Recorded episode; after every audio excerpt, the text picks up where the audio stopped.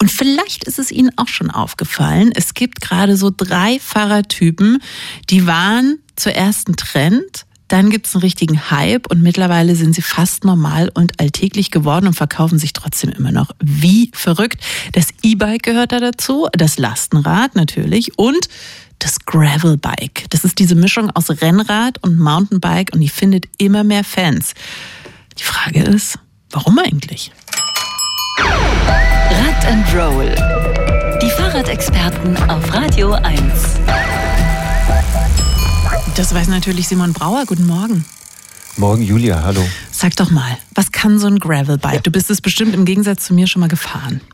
Äh, ja, und du hast es schon angedeutet, also es füllt so ein bisschen die Lücke zwischen Rennrad und Mountainbike. Also das Rennrad ist ja leicht und schnell und fährt mit seinen schmalen Reifen fantastisch auf Asphalt, ist aber für Waldwege und Schotterpisten ungeeignet. Das Mountainbike wiederum hat breite Reifen, grobes Profil, ist robust, oft auch gefedert und kann mich über die wildesten und rumpeligsten Pisten transportieren.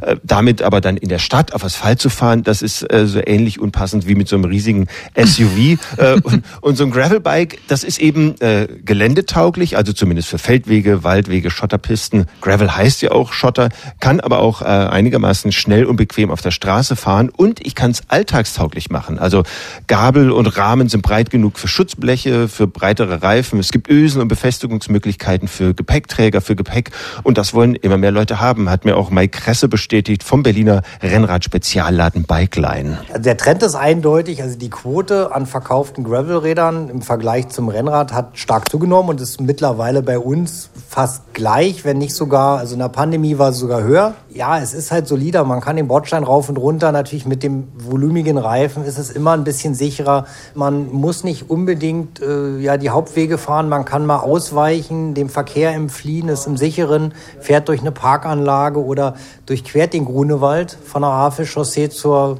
Krone sozusagen, muss gar nicht außen rumfahren. Das sind Vorteile. Hm. Simon, jetzt will ich gar nicht durch den Grunewald durch, von der Havelchaussee bis zur Krone. Ich will aber Bordsteine hochfahren, da hätte ich Bock drauf. Also brauche ich ein Gravelbike in Berlin? Ähm, ja, ich habe mich das auch gefragt, aber in meinem Fall aus einem anderen Grund, weil ich muss ja gerade immer den Grunewald durchqueren, weil der Kronprinzessinnenweg, mein täglicher Weg sonst nach Potsdam, wegen Bauarbeiten gesperrt ist. Ähm, also muss ich dann da in die Pampa und mein Alltagsrennrad ist aber schon sowas ähnliches wie ein Gravelbike. Ich dachte, das ist im Prinzip das gleiche, nämlich ein, ein Crosser, also so ein Wettkampfrad fürs Gelände. Kennst du vielleicht noch aus dem Fernsehen diese Rennen, wo dann die Sportlerinnen und Sportler ihr Rad auf die Schulter nehmen, den Berg hochrennen, über Baumstamm klettern und dann weiter weiterfahren. So kommst du zur ähm, Arbeit hier jeden Tag, ist klar. Äh, genau, jetzt wo ich durch den Wald muss, ja. Äh, das ist angeblich nicht so bequem wie ein Gravelbike, aber äh, bequem kann ich es mir dann ja im Radio machen, wenn ich da bin. Und wenn du jetzt aber überlegst, kaufe ich mir Rad für Bordsteine, kaufe ich mir ein cooles 80er Jahre Rennrad oder eben modernes Gravelbike, da hat Mike Kresse von Bikeline eine klare Empfehlung. Es gab ja viele junge Menschen, die halt mit Retro-Rennrädern unbedingt durch die Stadt fahren sollen. Das ist natürlich recht unkomfortabel und äh, auch pannenanfällig, weil die dünnen 20 mm Reifen, die da meist nur durchgehen, äh, die sind halt an der nächsten Bordsteinkante, sind die Laufräder kaputt oder der Reifen hat einen Platten etc. So, das ist halt wirklich eigentlich was für Liebhaber. Es ist nicht wirklich zum Benutzen.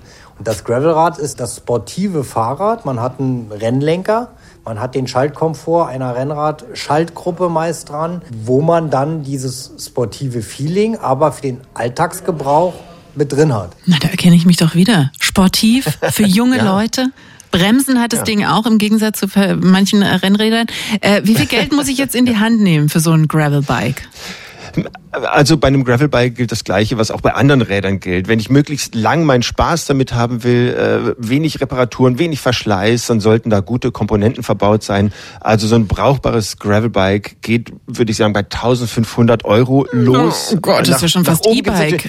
Äh, aber dafür hast du dann halt ein Rad für alles. Also hm. und, und, so von Rädern, es die gibt die auch günstiger beim Discounter im Baumarkt oder bei so großen Sportartikel, Kaufhausketten. Da würde ich aber davon abraten, auch wenn ich im ersten Moment da ein paar hundert Euro vielleicht sparen kann. Aber da ist es ja immer schwieriger mit der Beratung, mit dem Service und dann auch mit den Ersatzteilen als beim Radladen meines Vertrauens, wo ich dann erstmal na dann doch äh, so einen größeren Betrag hinlegen muss. Also wenn man wirklich nur ein Fahrrad haben möchte für den Alltag, für Ausflüge, für längere Touren auf der Straße, abseits der Straße, gern ein bisschen sportlicher als ein Rad, das fast alles kann, dann ist man mit so einem Gravelbike doch ganz gut beraten und kann sehr viel Spaß damit haben. Ein Fahrrad für alle Lebenslagen. Der Hype um das Gravelbike hat also durchaus seine Berechtigung, sagt unser Fahrradexperte Simon Brauer. Dankeschön.